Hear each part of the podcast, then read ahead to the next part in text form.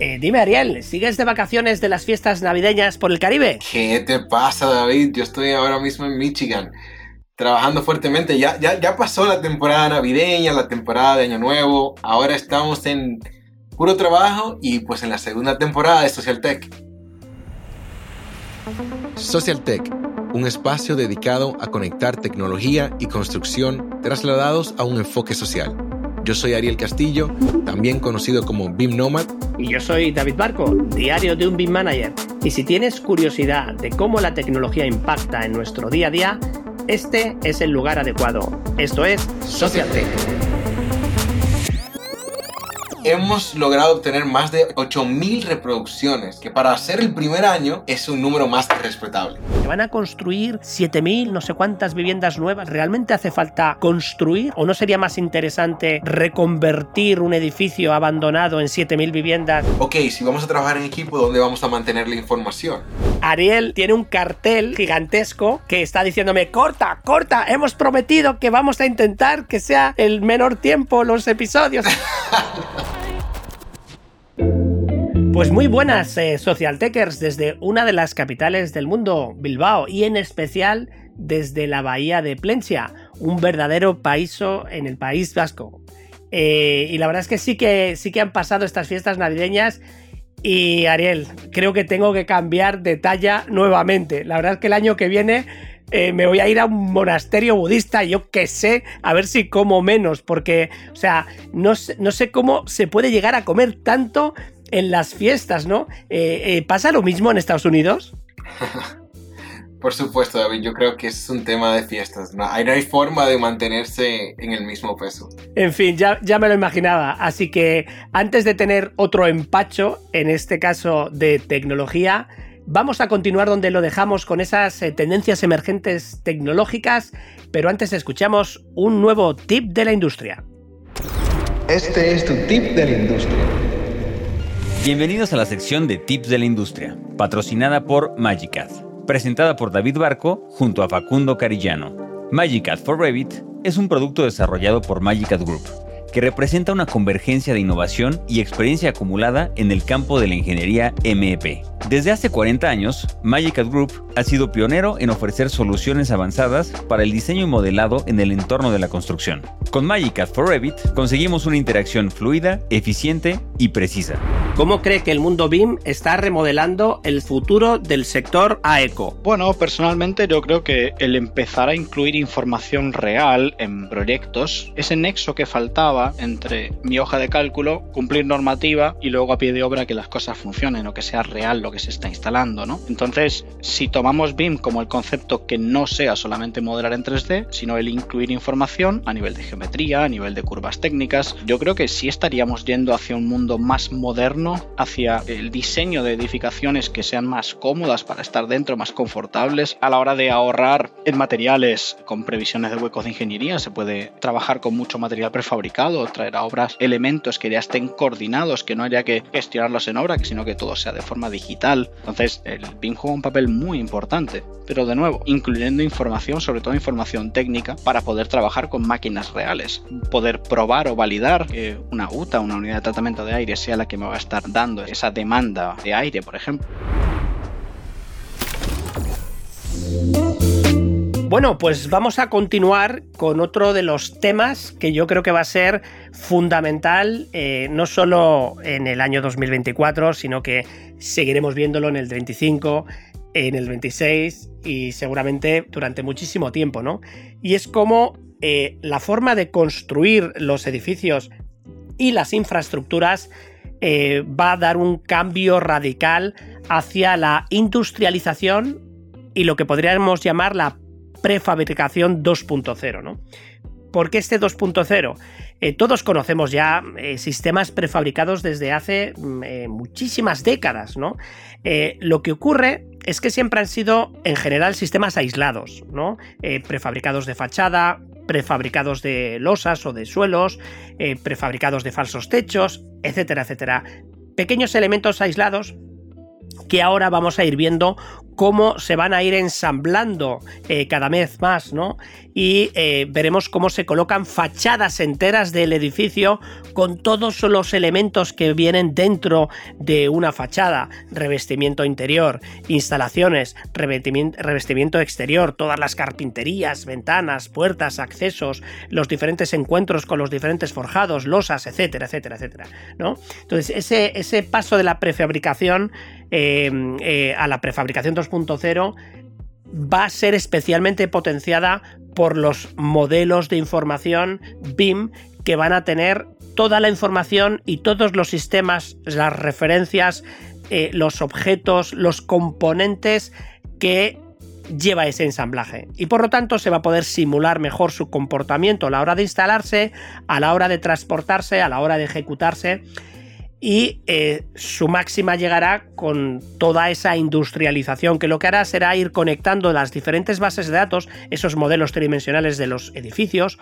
con eh, las fábricas, eh, donde se van a ir fabricando edificios cada vez mayores, los veremos en sistemas modulares, veremos viviendas enteras que salen de la fábrica, habitaciones tipo de un hotel, plantas tipo de una oficina, etcétera, etcétera, y eso, como digo, irá evolucionando de tal manera que al final un usuario que quiera comprar un edificio de oficinas, una persona que quiera construir un hotel, una persona que quiera que tenga una parcela y quiera eh, mm, tener una vivienda, eh, pues irá a una página web de un fabricante y seleccionará el tipo de edificio que quiere, al igual que hoy entra en una página para seleccionar el automóvil, elige el color, elige todos los componentes que, le gustan, los extras, etcétera, etcétera, pues hará lo mismo con una vivienda, ¿no? Y le dará un botón y te saldrá las especificaciones de lo qué es lo que necesitas tener en la parcela para que cuando llegue el camión y descargue con la grúa al edificio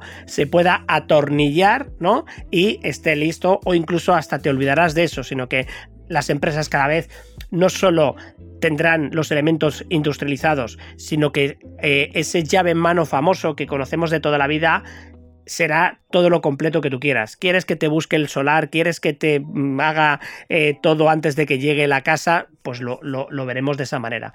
¿Tú qué opinas, Ariel? Fíjate, David, que para mí el tema interesante con lo de industrialización o prefabricación viene siendo de que yo entiendo de que, nuevamente, parecido a lo que habíamos hablado anteriormente, es que la calidad de los modelos ha ido aumentando. Entonces ya esto a nosotros nos permite eh, apoyarnos para usos de otras maneras. Entonces aquí entra el tema de eh, prefabricación, por ejemplo, de canaletas eléctricas o prefabricación de ducterías. Entonces yo creo que el, el rol importante, obviamente la meta sería eh, muchos proyectos que hemos visto, ¿verdad? Que son prefabricados prácticamente por completo, donde tienes eh, el, el, hotel Nomad en Nueva York, ¿verdad? Donde prefabricaron prácticamente todos los componentes de las habitaciones y los hicieron un envío en contenedores, ¿verdad? Pero antes de llegar ahí, ¿verdad? Para aterrizarlo un poquito más al contexto, eh, digamos, de Latinoamérica, es, no hay que pensar necesariamente en hacerlo todo, pero en poder prefabricar sistemas. El hecho de poder prefabricar ducterías, canaletas, eh, entender un mejor ensamblado de lo que vendrían siendo las tuberías de drenaje, etcétera, creo que es súper importante y creo que este año lo pudieran aprovechar tomando en cuenta que la calidad del modelado ha aumentado bastante. Y eso lo que va a hacer es que la conexión de la información del modelo con las máquinas sea muchísimo más eficiente, se controlen más procesos, se pueda simular más comportamientos y todo eso llevará a una automatización. ¿no? Eh, recientemente veíamos en una feria eh, una empresa de sistemas prefabricados de fachadas complejas y completas eh, que tenía todos los procesos absolutamente digitalizados hasta tal punto que una vez que se definía el diseño de cómo era la fachada, se le daba un botón y entraba en una cadena de producción como si fuera un, automóvil y, solo casi que actuaban robots. Por supuesto que había personas que iban controlando y verificando que todo eso se iba haciendo eh, correctamente, ¿no? Pero no había nadie midiendo con una cinta métrica, sino que todo se eh, estaba medido con láseres, con escáneres, etcétera, etcétera, ¿no? Con lo cual iremos viendo esa integración de tecnologías con la industrialización. Vamos a pasar a otro tema, ¿vale? Eh, ¿Cuál sería el segundo tema del que querías hablar hoy, Ariel? Bueno, yo diría que infraestructuras complejas.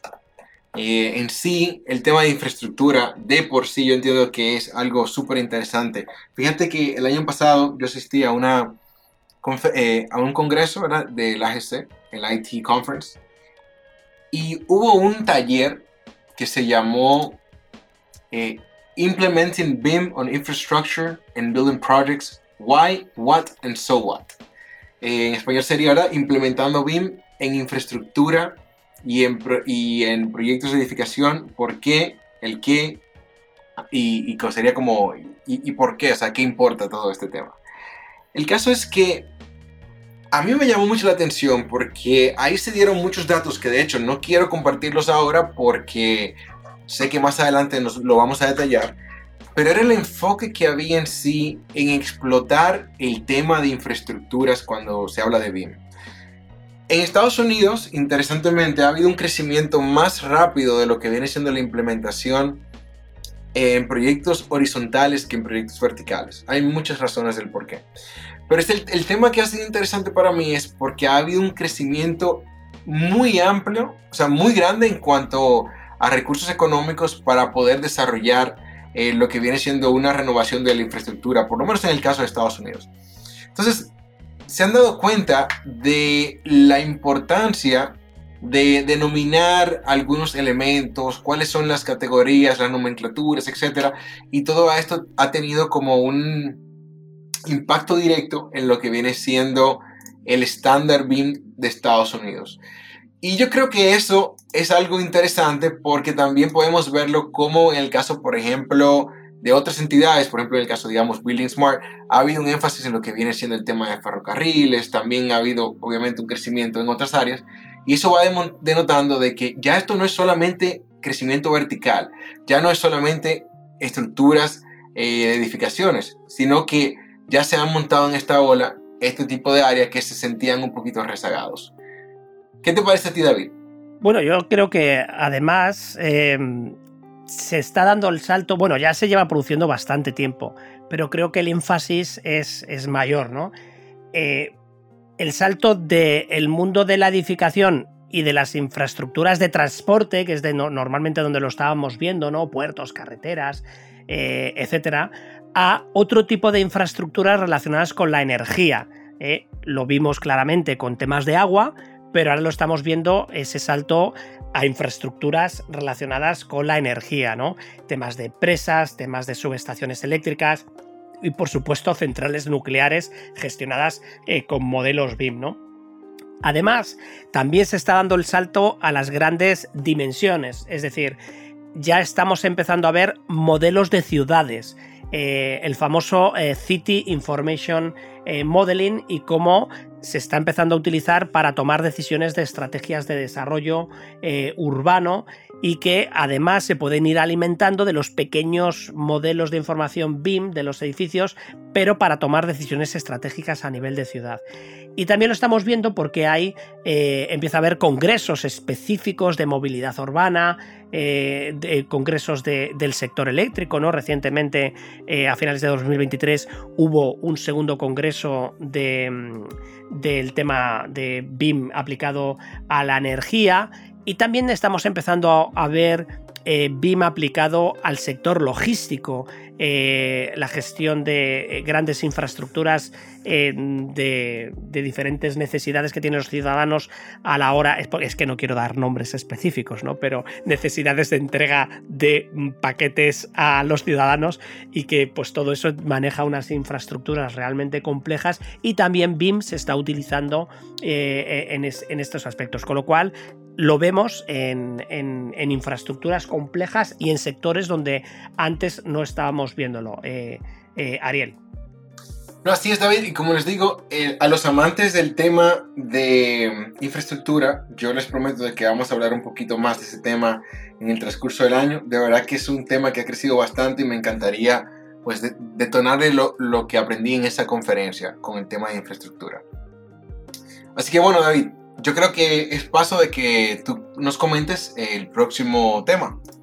Bueno, pues para mí el próximo tema es eh, mi tema preferido de los últimos meses, que es el camino de los datos. Estamos hablando de cada vez más eh, nuestras bases de datos empiezan a parecerse a un big data eh, como lo conoce la ciencia de los datos. ¿no? Estamos hablando ya de no miles de registros, sino millones de referencias que se empiezan a agrupar entre diferentes agentes, diferentes sistemas, diferentes tecnologías y que eh, necesitamos integrarlas y gestionarlas. ¿no? También empezamos a ver grandes modelos de información en los que un modelo geométrico 3D visual ya no es lo principal, ¿no? Evidentemente en el contexto del diseño y la construcción es fundamental, pero cuando empezamos a hablar de control de costes, de controles operacionales, eh, eh, el componente geométrico empieza a ser algo secundario. Siempre lo vamos a necesitar como contexto de discusión, pero ya el proceso que se produce del análisis de datos es diferente, ¿no? Y en este sentido, eh, todos vamos a tener que aprender un nuevo lenguaje, ¿no? Ahora mismo, eh, ya lo dijimos en el episodio anterior, ¿no? Con la inteligencia artificial empezamos a manejar, ¿no? Ahora parece que todos somos ingenieros de prompts, ¿no? Y que sabemos aquí interactuar con las máquinas y tal. Bueno, mentira, porque eso requiere un nivel de especialización realmente impresionante y, y es un tema de comunicación. Realmente todo el mundo tenemos capacidad de hablar con cualquier persona y que nos entienda bien entre Ariel y yo a veces tenemos discusiones y tenemos un montón de matices, ¿no? Pero si quien nos está escuchando es eh, mi madre de 80 años, pues seguramente entienda la mitad de la mitad de la mitad o prácticamente nada, ¿no? Esto, por lo tanto, significa que el mismo discurso puede ser entendido y no entendido a la vez. Eso nos obliga a que calibremos la forma en cómo tratamos la información y eso, llevado a los modelos de información, nos obliga a tener que aprender nuevas técnicas de recopilación, de tratamiento, de procesado, de visualización de datos, de entrega de la información de diferentes maneras en función de quién lo necesita. ¿no? Ariel puede entender un tipo de información de una manera más sencilla que otras personas que no están familiarizadas con las tecnologías o con la visualización de los datos, ¿no? Y esto es algo que iremos calibrando poco a poco y que, pero sí que creo que es súper necesario que nuestra cultura en ciencia de datos aumente de una manera considerable porque es el contexto natural en el que nos vamos a desenvolver todos en los próximos años, ¿no? ¿Tú qué crees, Ariel? Fíjate que para asociarlo un poquito, eh, porque yo lo veo así, eh, específicamente el 2024 y nuevamente conectado con, con mi ambiente laboral, pues te comento de que uno de los objetivos que tiene la compañía es eh, crear estos dashboards. ¿Por qué? Estas, estas plantillas, ¿verdad? Donde podemos consumir información, ya que es la manera más rápida y efectiva de nosotros poder entender el estado de, un proyecto en particular. Entonces, eso lo conecto eh, al tema de, lo, de los, eh, del análisis de datos, porque para que una para que una interfase de un dashboard sea efectiva, los datos tienen que ser de calidad. Entonces, para que los datos sean de calidad, obviamente ese input y ese manejo de información tiene que ser bueno. Entonces, eh, hemos estado haciendo bastante esfuerzo, obviamente, en mejorando la calidad de los entregables, de cómo se procesa la información, de cómo se llenan los formularios, a modo de que cuando toda esta información pertenezca a un CDE, pues podamos fácilmente llevárnosla a lo que vendría siendo una plataforma como un Power BI o cualquier otra eh, herramienta que nos permita, como un Tableau, mostrar eh, el estado de esta, información. Sí, y bueno, la verdad es que eh, aquí que estamos hablando de Big Data, pues qué mejor que recomendaros escuchar un podcast que la verdad es que a mí me gusta muchísimo, que está especializado en Big Data, que se llama eh, un podcast ninja sobre Big Data y que además eh, tiene mm, un, libro, eh, un descargable sobre los principios sobre el Big Data y que está muy bien, muy bien dirigido eh, porque mm, pone, hay muchos episodios con ejemplos prácticos de cómo eh, Airbnb generó el modelo de negocio que generó apoyándose en el Big Data y, ejemplos similares, ¿no? Pero sobre todo también cómo formarte, si quieres formarte en Big Data, hacia, dónde ir, cuáles son los fundamentos eh, de la ciencia de los datos, etcétera, etcétera. La verdad es que yo creo que es un recurso bastante interesante que os vamos a dejar aquí en las notas del programa. Y bueno, yo creo que vamos a ir terminando con el último tema. Ariel, ¿qué nos traes como último tema? Bueno, David, uno que siempre va a ser importante independientemente del año en el que estemos platicando, me parece que es el tema de educación. ustedes saben, pues nuestra industria se enfrenta a lo que viene siendo una gran problemática, que es el tema de la falta de mano de obra calificada.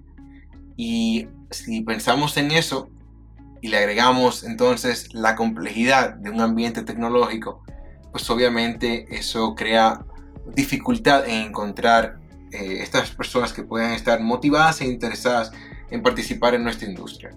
Entonces, eh, aquí creo que es interesante pensar de que tenemos entornos educativos que han ido cambiando la manera en la que presentan información.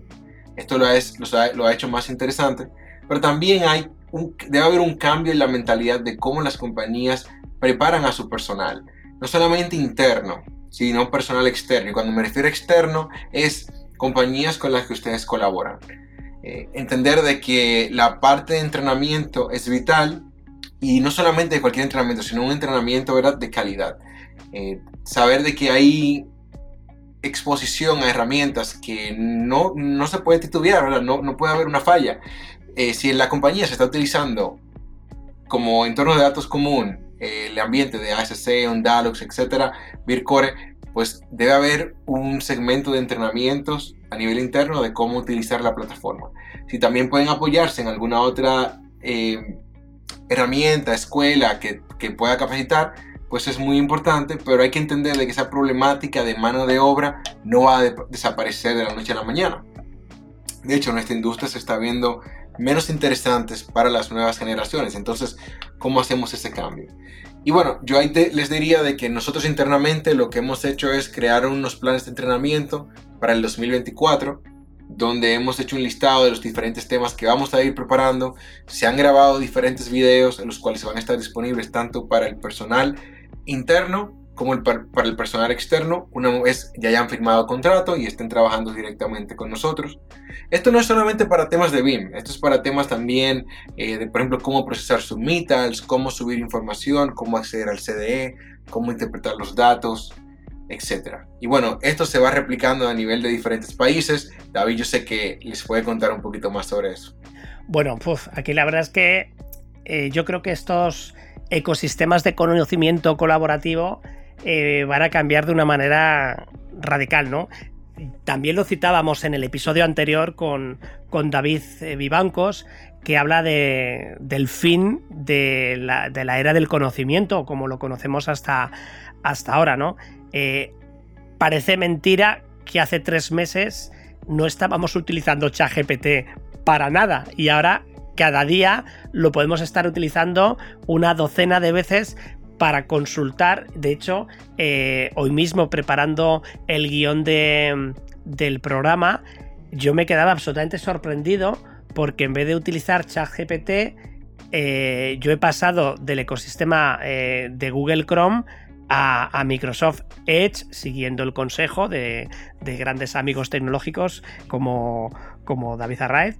y de repente, o sea, estaba viendo como la búsqueda que yo estaba haciendo ya no solo es como en la búsqueda de Google que te iba adelantando palabras, sino que es que te iba, o sea, te iba adelantando hasta expresiones completas o links o tal. O sea, era como un dinamismo brutal en la forma de escribir las cosas y el resultado era súper ágil, eh, eh, rico, todo muy fluido, ¿no? O sea, era. y digo, pero, o sea, o sea, no había hecho ni un solo curso de nada de esto. Es decir, por intuición estabas haciendo cosas que al principio te despistas un poco, pero ese despiste te dura segundos, eh, minutos. O sea, eh, una barbaridad, ¿no? Y esto solo en una búsqueda de información en un navegador, ¿vale? Imaginaros cuando esto llegue a cuando tú estás trabajando con Word, cuando estás trabajando con Excel, cuando estás trabajando con cualquier tipo de herramienta y vayas consultando cosas y en tiempo real te lo va solucionando sin necesidad de estar perdiendo tiempo en buscadores, en no sé qué, tal, etcétera, etcétera. Bueno, es una, es una nueva forma no solo de, trabajar, sino también de resolver problemáticas, ¿no? De esto os hablaremos más adelante, porque estamos trabajando en un proyecto que vamos a iniciar en el 2024 eh, de chatbot con nuestro queridísimo amigo Leo Salce de Avanlib y os dejaremos una reseña de un vídeo magnífico que, presentó eh, este chatbot que se llama Andiamo, que trabaja sobre entornos BIM. Eh, el ejemplo en concreto era sobre Revit y que lo presentó Leo Salce en el Berrelam Bastec Summit 2023, ¿no? Y un pequeño aspecto relacionado con todo esto, ¿no? Ya empiezan a aparecer las primeras demandas esta semana pasada salió una demanda del New York Times a ChatGPT porque las respuestas que estaba dando estaban basadas en todo el conocimiento de artículos generados por el New York Times durante décadas, ¿vale? Y en ninguna referencia de las contestaciones se citaba al New York Times, ¿no? Por lo tanto, decía, oye, tú te has alimentado mis conocimientos, estás dando respuestas que objetivamente se pueden demostrar que nacen de mis artículos, y no me citas bajo ningún concepto, ¿vale?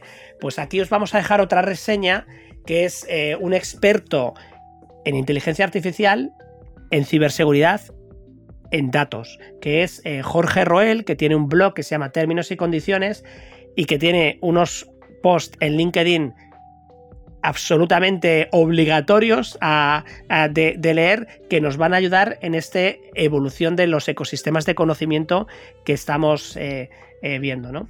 Así que bueno, Ariel, no sé si quieres comentar algo más de este, de este tema, eh, porque en este segundo episodio de la temporada sí que nos hemos prometido terminar en un tiempo razonable. Así que, ¿qué, qué nos quieres comentar antes de pasar con el dato curioso? Pues básicamente que nos gustaría escuchar las tendencias que ellos también están eh, observando, ¿verdad? Nuestros escuchas y mantener las redes activas y compartirnos para así nosotros poder más adelante pues poner alguna nota de voz o algún mensaje que nos compartan y ver qué tan acertados estamos con su forma de pensar. Yo creo que sí, que todo lo que hemos descrito lo veremos en el 2024 o en el 2030, no, no lo sabemos, ¿no? Pero que seguro a lo largo de esta segunda temporada avanzaremos en muchas eh, de estas temáticas y nada más, vamos a pasar ya al dato curioso. Dato curioso.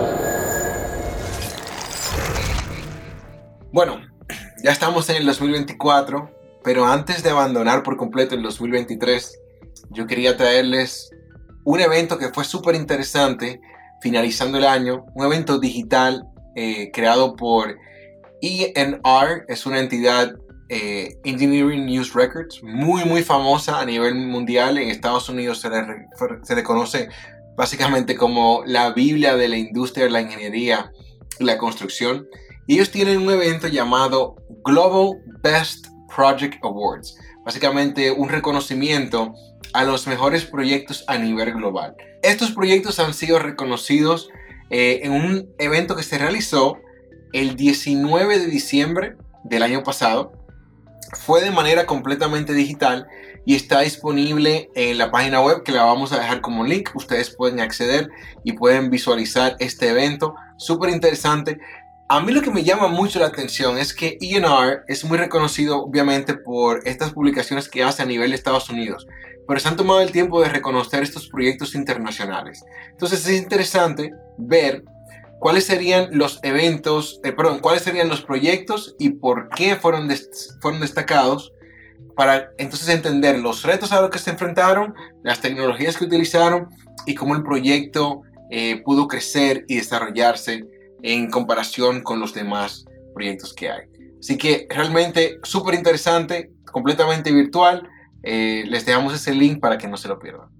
Y ya para ir cerrando, eh, antes de nuestra tradicional despedida, eh, sí que me gustaría retomar una práctica que en nuestras épocas anteriores de, podcast y en la primera temporada también hemos ido realizando, que es que cuando arrancan los, los comienzos de año es importante eh, tener eh, nuestros calendarios bien refrescados, bien actualizados con los principales eventos sobre transformación digital que hay en el sector, ¿no?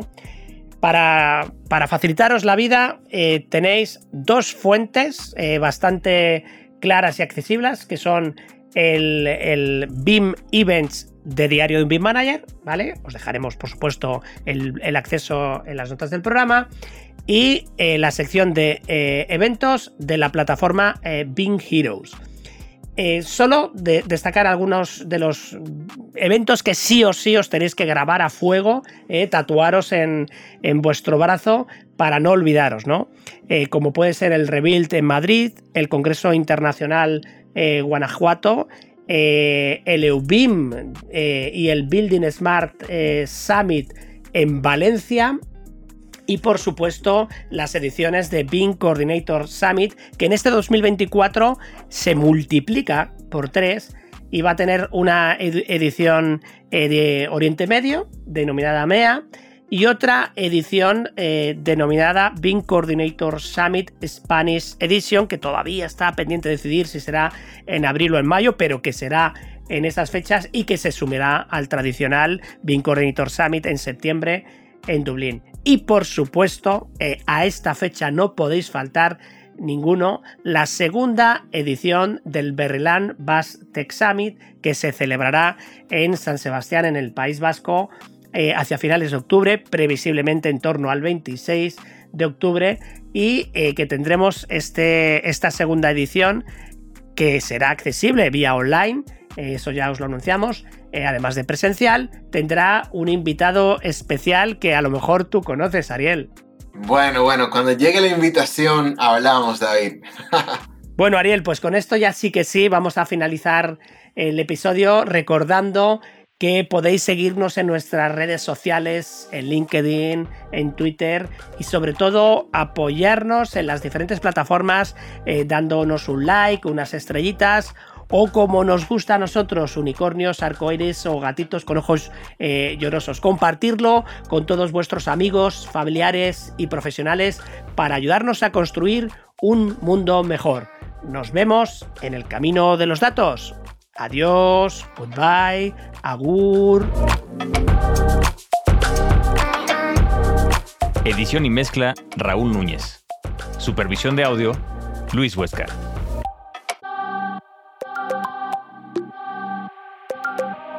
Podcast editado y producido por Drilu. Visítanos en drilu.world.